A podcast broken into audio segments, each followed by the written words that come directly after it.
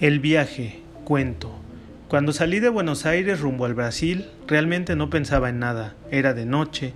Había llegado al puerto a eso de las seis de la tarde. El viaje por carretera había sido todo menos placentero. Algunos aventones, autobuses y finalmente un tren. Comía poco, a veces nada, lo que encontraba, lo que podía. La ciudad me pareció hosca, demasiado dura, frívola, nunca como la imaginaba nunca como me contaban todos.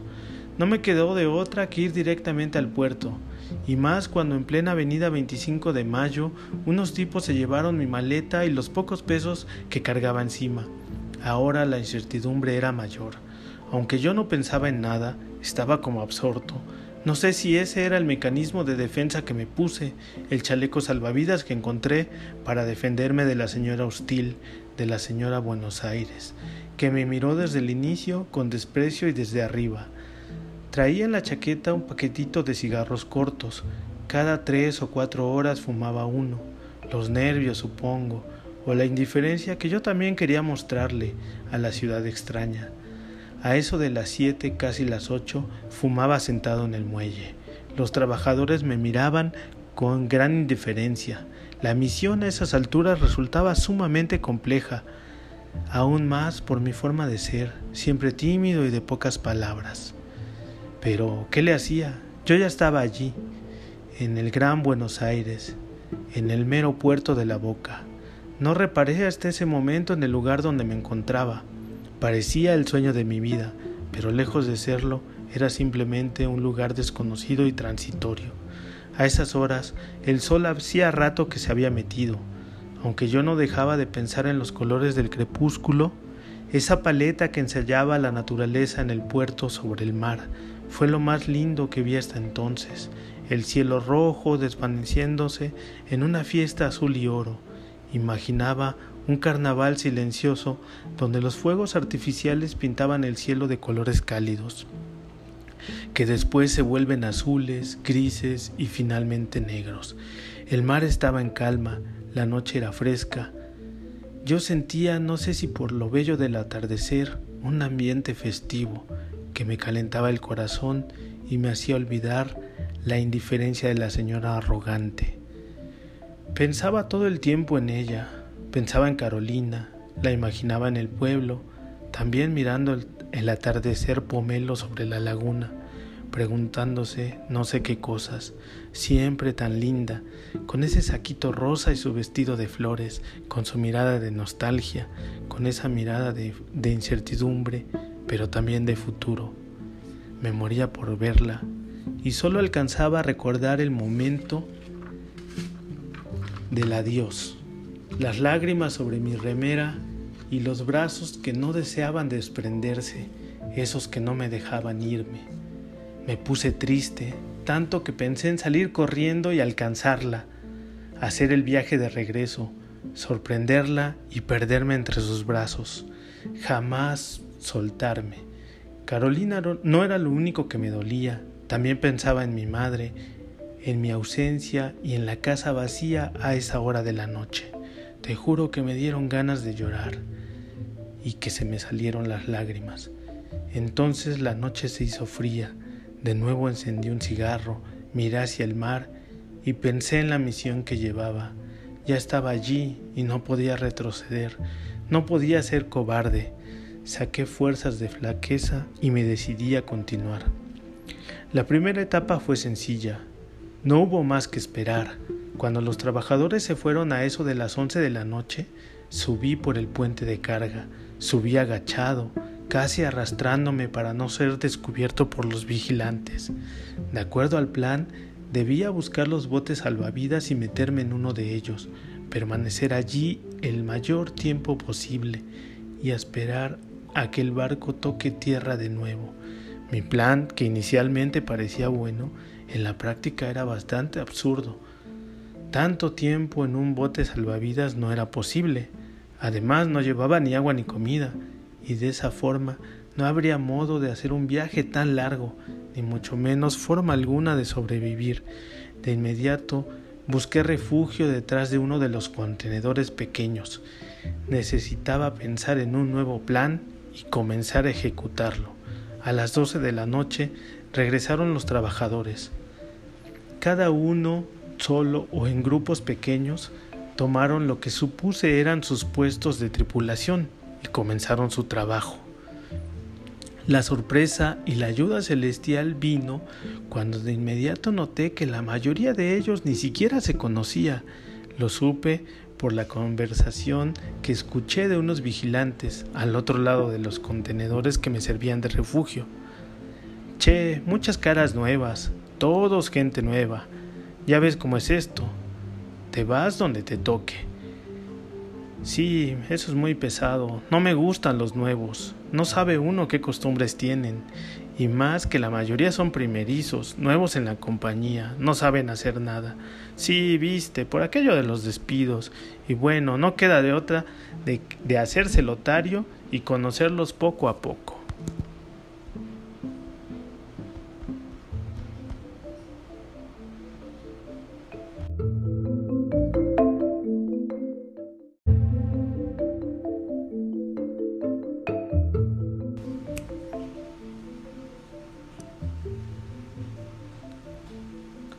Entonces que me decidí a salir. Apenas tomaba un poco de aire fresco y de valor cuando uno de los contenedores pequeños de madera se venció por el peso de otro y prácticamente tronó, causando un gran caos. El capataz de la cuadrilla comenzó a gritar, tomó una tabla de notas y un altavoz, llamó a todo el personal de carga. De inmediato supe que ese era mi momento, que no habría otro que, era ahora o nunca, que debía jugármela y no habría vuelta. Entonces corrí hacia donde se concentraban los trabajadores, dispuesto a perder. Asumí mi papel y me concentré en recibir instrucciones. El capataz me vio al toque, me miró fijamente. Creo que dudó ampliamente acerca de mi estatus en el barco, pero ante la emergencia no le quedó más que continuar. Después de unos largos instantes me quitó la vista de encima. Yo estaba inmóvil, congelado y muerto de nervios. De pronto miró a los demás, no como a mí, sin desconcierto, aunque molesto y fuera de sí. Supongo que esas caras le resultaban más familiares que la mía. Volteó a verme de nuevo. A mí me pareció todo esto como una eternidad. Pero de pronto exclamó Ustedes seis pelotudos, levanten toda la mercancía, llévenla al fondo, la cuentan y la separan. ¿Entienden o no hablan español, carajo? Yo feliz de la vida le agradecí la puteada.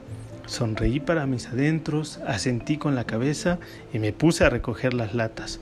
Mis compañeros murmuraban, no sé si acerca de mí y mi estadía en el barco, pero yo no hice mayor caso. Y me concentré en la orden del capataz. Como de rayo terminamos la tarea que nos encargó el patrón. Nos disponíamos a descansar cuando otra de las cajas estaba a punto de caerse sin pensar en nada y yo creo que por mi instinto de laborante tomé las cuerdas y les grité a mis compañeros de tarea que pasáramos por el frente de la caja esas cuerdas para detenerla y así permitir la maniobra de los cargadores. Mi estrategia, mi estrategia funcionó. La caja no se cayó y después de un rato pudimos acomodarla. En ese momento el patrón se acercó a mí y murmuró en voz baja y con cierto aire de bronca. Tenés suerte, nene, de que me hace falta personal. Si no aquí mismo te bajaba y te metía preso. Esas palabras finalmente me dieron esperanza y una extraña sensación de que el viaje realmente comenzaba. Enseguida, cerca de la una de la madrugada, con gran júbilo escuché lo que tanto esperaba. ¡Suelten amarras!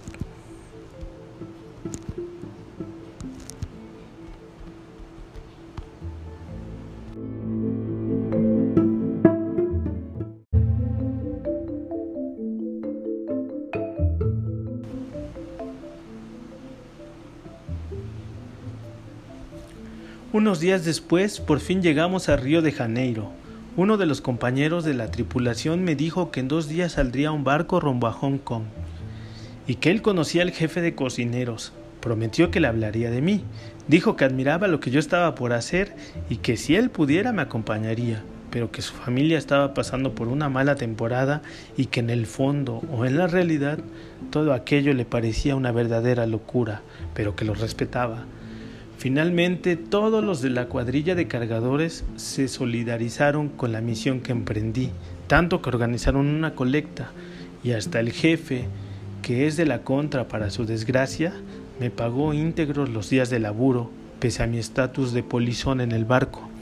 El compañero de, de, tripulación que se ofreció a ayudarme al día siguiente me llevó al muelle, donde estaba el barco que viajaría a China, me presentó al jefe de cocineros, un brasilero regordete y grande, tanto como un ropero, que hablaba un pésimo español y que además resultaba un tanto fanfarrón y muy agrandado. Le dijo que yo necesitaba el viaje para una buena causa, que iba a tener familia y que no tenía empleo en Buenos Aires. El jefe Brazuca, como lo llamaba mi compañero, murmuró algo sobre nosotros los argentinos, que por suerte no le entendí muy bien. Luego asintió con la cabeza, me extendió la mano y me, me la apretó fuertemente mientras reía y jaloneaba mi mano. Me dijo después que se quedaría con un tercio de mi sueldo y que comería lo mismo que los cargadores. En fin, nada de eso me importó. Finalmente viajaría a China. Estaba tan emocionado que esa noche no pude dormir, además por los nervios de no perder el barco y por el ruido de Río de Janeiro.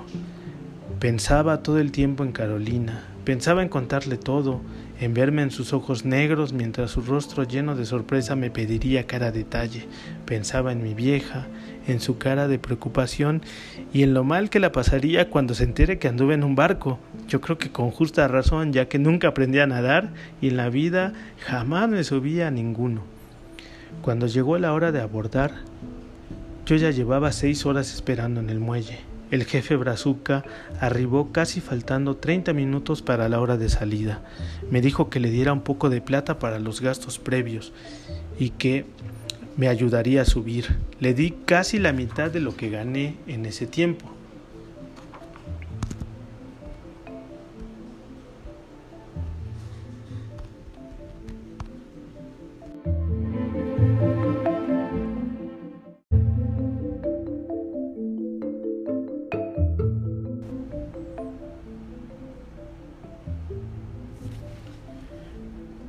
Luego de que el jefe Brazuca recibió el dinero, caminó por el puente del barco y me dijo con sopor español Nos vemos allá arriba, che. Por acá no puedes subir.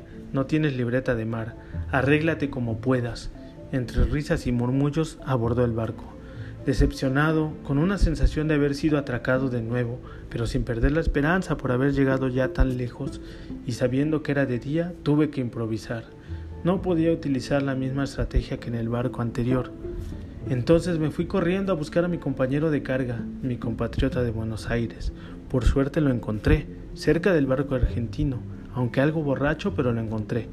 Me dijo que era una locura, pero que le daba igual lo que yo le estaba proponiendo, que si yo estaba loco, entonces él también iba a hacer una locura por mí. Y que haría lo que fuera para que yo llegara a mi destino y para que cumpliera con mi sagrada misión. De ese modo él también sería partícipe de aquel viaje. Entonces nos fuimos a la zona de carga del barco en cuestión. Mi compañero el cargador, sin dudarlo un poco, se acercó al operador de la grúa, que estaba subiendo los últimos contenedores al barco. No sé qué le habrá dicho, pero aquel hombre salió emocionado a saludarme, me felicitó por esa misión y me pidió que me acordara de él cuando llegara a mi destino. El plan fue armado al vapor entre mi compañero el cargador y ese jefe de grúa eufórico, que pensaba que yo era el mismísimo San Martín. La escena era chusca, un cargador ebrio y un muchacho de pueblo que estaba empecinado por abordar un barco. Finalmente, quince minutos después me encontraba por los aires, sentado sobre un contenedor de barco color naranja, suspendido en el aire y siendo maniobrado por una grúa, para ser depositado en el barco que viajaría a China. Yo estaba aferrado a la cadena con la que la grúa sostiene el contenedor, apenas sujeto por un arnés que se usa para dar mantenimiento a la grúa. Apenas sentí que el contenedor estaba en su lugar en el barco y como pude me liberé del arnés y salté fuera y muy lejos, bien lejos de esa cadena que pudo matarme a liberar el contenedor. Seguí las indicaciones de mi amigo el cargador. Es raro, lo recuerdo entrañablemente, pero nunca supe su nombre. De inmediato me fui a buscar al jefe Brazuca. Rápidamente me interné en las entrañas del barco. Un par de preguntas nada más me bastaron para saber dónde estaba la cocina. No había dado ni dos pasos en la zona de la cocina cuando me alcanzaron dos guardias indagando en portugués mi estatus en el barco. Como no entendí nada de lo que dijeron, me esposaron y me amagaron del cuello. Entonces pude verlo, allí en la pared, todo verde, salpicado por letras blancas, y te juro que me salió del alma. No me quedó más que gritar lo siguiente. Nosotros les ganamos, les ganamos, salimos campeones y en su cara, aguante boca la puta que lo parió. Entonces de la nada y por mi escándalo, se asomó el jefe Brazuca, colérico y con ganas de matar al tipo que, que, osó a profanar el cuerpo todavía tibio de aquel gigante caído. ¿Quién osa burlarse de mi Palmeiras? gritó con gran molestia. Tragándose el orgullo y la tremenda bronca que tenía, al reconocerme, no le quedó más que solicitar que me soltaran, argumentando, por supuesto, por lo que pude entender, que yo era parte de la tripulación y además su ayudante. Cuando se marcharon los guardias, me dio la bienvenida a puteadas, diciendo que de no ser por él, quien era un hombre de negocios y de palabra, yo estaría refundido en una celda para rufianes en pleno corazón de Río de Janeiro. El tiempo transcurrió de forma tan surrealista y tan loca que no sé si pasó un mes o un año o veinte. Cada tarde en la proa me detenía a mirar el atardecer. Veía el cielo azul y oro. Pensaba en Carolina y en mi madre. La pensaba tanto que la sentía cerca, tan mía, al tiempo que me remordía la conciencia y me sentía tan egoísta por haberla dejado. Me sentía como una especie de traidor, que solo piensa en sí mismo y no se banca ni la crisis ni la falta de trabajo. Alguien que la abandonó en el momento más fulero, en la noche más definitiva. En eso gastaba mis días, pensando en la jodida vida, en la crisis, en lo apremiante y doloroso de no tener ni un mango, en mi madre y en Carolina.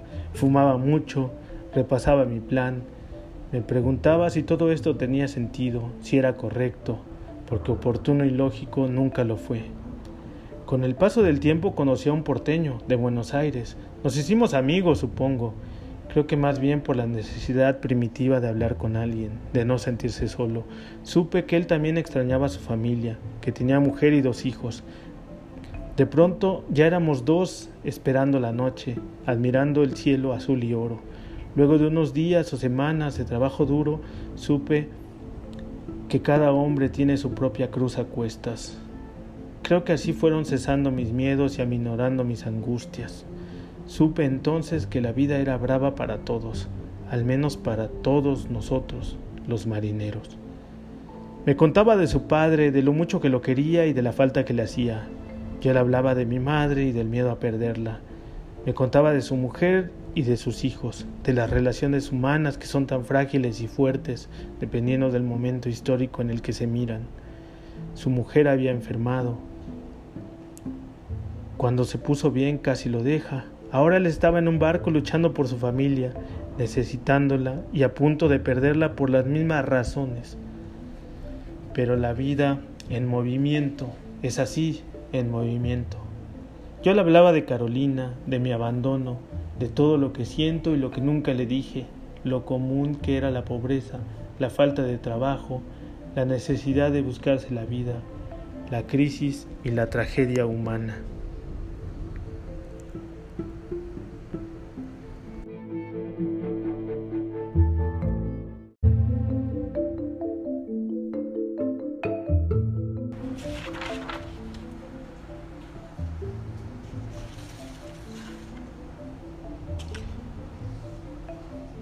Un día de proa y atardecer le conté mi plan. Recuerdo que escuchaba absorto, que solo se limitó a escuchar. Hizo un par de preguntas sobre detalles específicos mientras fumaba pensativo. Guardó luego sus puchos en su chamarra y se retiró a dormir. Anduvo pensativo y no tocamos el tema en muchos días, hasta que me dijo que lo había pensado, que él conocía la forma de llegar de Hong Kong a Tokio que en el puerto él conocía a un español, un hincha de Atlético que fácilmente y sin problema podría ponerme arriba de un carguero rumbo a Tokio. Le di las gracias y me dijo no. Lo hago por mi viejo Che. Él es hincha de Racing y vivió lo mismo que tú. También hizo el viaje de su vida. También tuvo que embarcarse. Todo lo demás fue silencio, ya no hubo más charlas. La proa se quedó un poco sola por las tardes y el atardecer se hizo de nuevo silencioso, siempre azul y oro. Carolina volvió en forma de pensamientos y mi vieja remendaba mi ropa y le prendía una vela a sus santitos por su hijo el viajero. Pasó el tiempo y no sé ni cuándo llegamos a Hong Kong. La noche era fría y el puerto era todo un sueño. Los edificios iluminados como brasas nocturnas se reflejaban sobre el, agua. Recorrimos el muelle durante hora y media, en silencio, hablando poco y fumando mucho, sintiendo el frío con una cordialidad algo tensa. Al fin encontramos un grupo de latinos, colombianos creo, que nos dieron una razón del español. Caminamos media hora más. Y en un carguero que parecía listo para zarpar encontramos al hincha de Atlético. Charlaron un poco apartados de donde yo me encontraba, esperando con ansias. De nuevo no dejaba de pensar en Carolina y en mi madre, en la distancia y en mi egoísmo, y en la banalidad de mi misión. A esas horas pensaba que todo esto era una tontería, un tremendo capricho y que no valía la pena. Pensaba que seguramente había perdido a Carolina, que no me esperaría, que todo esto era tan injusto para ella y que no me lo perdonaría. Tampoco yo me perdonaría mi ausencia y que algo le, ocurriera a mi madre.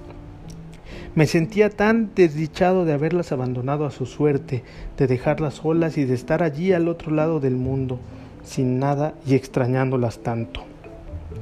Una palmada en la espalda que me dio mi compañero de barco me sacó de mis cavilaciones. Me dijo con una sonrisa leve pero sincera que todo estaba listo, que el español nos llevaría a ambos a Tokio, que saldríamos al otro día por la mañana y que en un par de días más estaríamos en Tokio. Casi como si el tiempo fuese un arroyo que se escurre entre las sierras, cuando me di cuenta estábamos saliendo del puerto de Hong Kong. Cuando pudimos de nuevo hablar del asunto, me dijo mi compañero que él tenía ganas también de ir a Tokio, que me acompañaría, que además ese trabajo en el barco rumbo a Tokio era una ayuda extra para su familia y que el español le prometió encontrarnos allí para trabajar unas semanas y unos meses más, para después volver a Río de Janeiro. Claro, esto es a través de varios cargueros en los que trabajaríamos durante todo ese tiempo. Casi ni sentí emoción de saber que él encontró un modo de que volviéramos a Buenos Aires. Toda la emoción que sentía se centraba en lo cerca que estaba de lograrlo pero al mismo tiempo lo sentía tan lejano. Pensaba en la imposibilidad de culminar mi misión y en todo lo que me había costado este dichoso viaje. Mi compañero, que ahora era una especie de amigo, me dijo que él además lo hacía por su padre, por ese viaje del que tanto hablaba su padre, el viaje de su vida, y que entonces él ahora tenía la oportunidad inigualable de vivirlo, aunque sea un poco, y que él lo tomaría pensando en su viejo, así lo extrañaría un poco menos era una especie de homenaje. Cuando llegamos a Tokio, vi con nostalgia que la ciudad y el puerto no eran distintos a Buenos Aires y que nos recibía una ciudad caótica y demasiado hostil. Unos marineros japoneses que hablaban un poco de español y que conocían Buenos Aires nos ayudaron a llegar a nuestro destino y allí de pronto Frente a nosotros vimos a ese monstruoso lugar, iluminado como un volcán en erupción, rompiendo el cielo negro. Allí afuera del inmenso monstruo no nos quedó más que gastar todo lo que teníamos en un par de entradas. Las compramos a un revendedor argentino. Pusimos todo nuestro corazón en eso. El vendedor nos miraba con tanta indiferencia que de pronto me sentí tan extraño, lejos de casa y solo. Martín, así se llamaba mi compañero, me dijo que su padre nunca viajó para ver a Racing, que nunca lo vio campeón del mundo, que todo eso fue una mentira que creyeron durante muchos años y que cuando lo despidió, el día de su muerte, él lo prometió que un día haría ese viaje. Le pregunté entonces a Martín que si era hincha de boca y con voz de orgullo me dijo que no, que él era de San Lorenzo y que su padre de Racing pero que lo que importaba era que él pagaba la deuda de su padre. Aunque para los demás todo esto fuera una locura o una boludez, me dijo que él también entendía de locuras, que entendía la mía y que por eso estábamos los dos allí. Cuando nos dispusimos a entrar, La gente de seguridad se volvió como loca. Alarmados nos detuvieron. Las entradas eran falsas. No sabíamos qué nos decían, solo gritaban y nosotros sin saber qué hacer. Mirábamos con miedo, desazón y angustia. De pronto todo se había terminado, todo había sido en vano. Pensaba en Carolina y en mi madre y me sentía peor, me sentía tan miserable. Abatido bajé los brazos y me puse a llorar. Tenía tanto miedo que mi corazón se partía en pedazos. De pronto, de la nada, Martín gritó, Rafa, Rafa, Rafa Diceo, Rafael Diceo, nos llevan presos. No sé ni cómo pasó todo esto, que de pronto una turba de argentinos se abalanzó sobre los incautos guardias, nos arrebató de ellos y con como una ola de gente nos ingresó al estadio. Cuando me di cuenta, estaba en Japón, en Tokio, listo, eufórico, a punto de presenciar la final intercontinental entre mi querido Boca Juniors y el Real Madrid. Todo lo demás fue una fiesta. Nos encontramos de pronto dentro de un río de gente que cantaba y hacía una hermosa fiesta al otro lado del mundo. Cuando reaccioné del frenesí, me, vi envuelto en un mar de diez mil personas. Habían pasado cinco minutos y Boca ya ganaba 2-0 la final intercontinental al Real Madrid, con un soberbio pase de Juan Román Riquelme.